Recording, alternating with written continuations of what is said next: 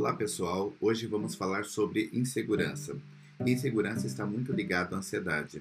Ah, lógico que a ansiedade ela está muito vinculada à insegurança porque a ansiedade é o medo do futuro, ou seja, medo do que não pode dar certo no dia do meu vestibular.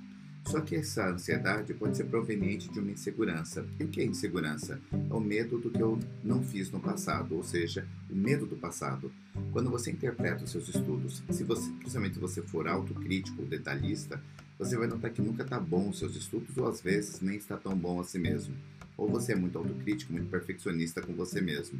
Só que na maioria dos casos, tem estudantes que não estudam direito. Sempre falamos, todo estudante precisa de um planejamento de estudos com meta diária muito clara, com métodos corretos de estudos, fazer a correção de erros simulados.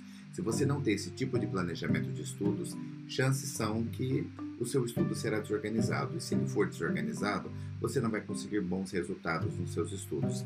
Então, quando você começa a interpretar essa desorganização dos estudos, você passa a não ficar tão confiante em você. Ou seja, você olha para o seu passado, o seu cérebro percebe que você não deu o seu melhor e está faltando muito para ficar bom, para que você realmente entre numa competição e se torne um grande competidor para ser aprovado. Quando o seu cérebro tem essa percepção negativa sobre seu trabalho, isso gera uma falta de confiança muito grande, ou seja, uma falta de segurança muito grande, e essa falta de segurança nós chamamos de insegurança, ou seja, o medo do trabalho feito no passado. Essa insegurança pode gerar por consequência uma ansiedade, ou seja, o medo da prova que está chegando. Se eu não estou muito bem preparado, eu sei que eu não vou bem na prova, ou seja, fico com medo da prova e fico ansioso. Renato, como eu posso combater a ansiedade? Né? Eu vou te dar algumas dicas muito interessantes para que você saiba exatamente como controlar. A primeira coisa, para que você fique menos inseguro, você precisa ficar, obviamente, mais seguro. Se você observar essas dicas, com certeza você vai conseguir ficar bem e você precisa entender, primeiro, que para você ficar menos inseguro, você precisa ficar extremamente mais seguro e mais confiante em todo o processo. O que te gera segurança é seguir a risco um planejamento de estudos e o que seria seguir esse planejamento de estudos. Primeiro, ele precisa abordar quatro coisas que são fundamentais. Primeiro, a meta diária de estudos. Quantas horas eu vou estudar? Segundo, tarefas. O que eu vou estudar dentro desta meta?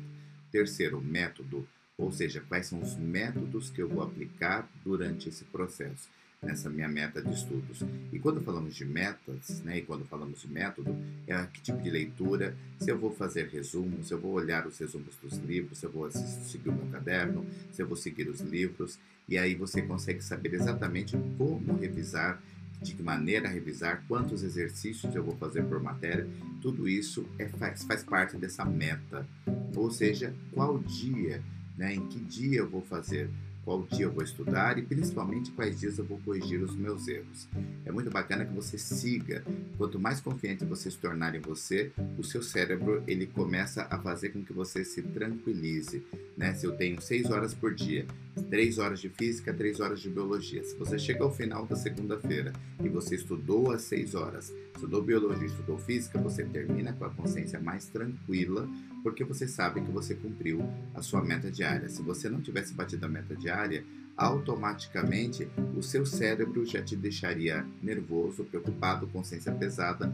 Quando você cumpre a sua meta e cumpre suas tarefas, você fica com a consciência leve e isso te deixa mais é, seguro. Por que te deixa mais seguro? Porque você está dando o seu melhor e realmente está com o compromisso de cumprir aquilo que você pré-planejou em seu planejamento. Espero que vocês curtam esta dica e logo mais nós vemos com mais dicas no nosso Mojicast. Até logo.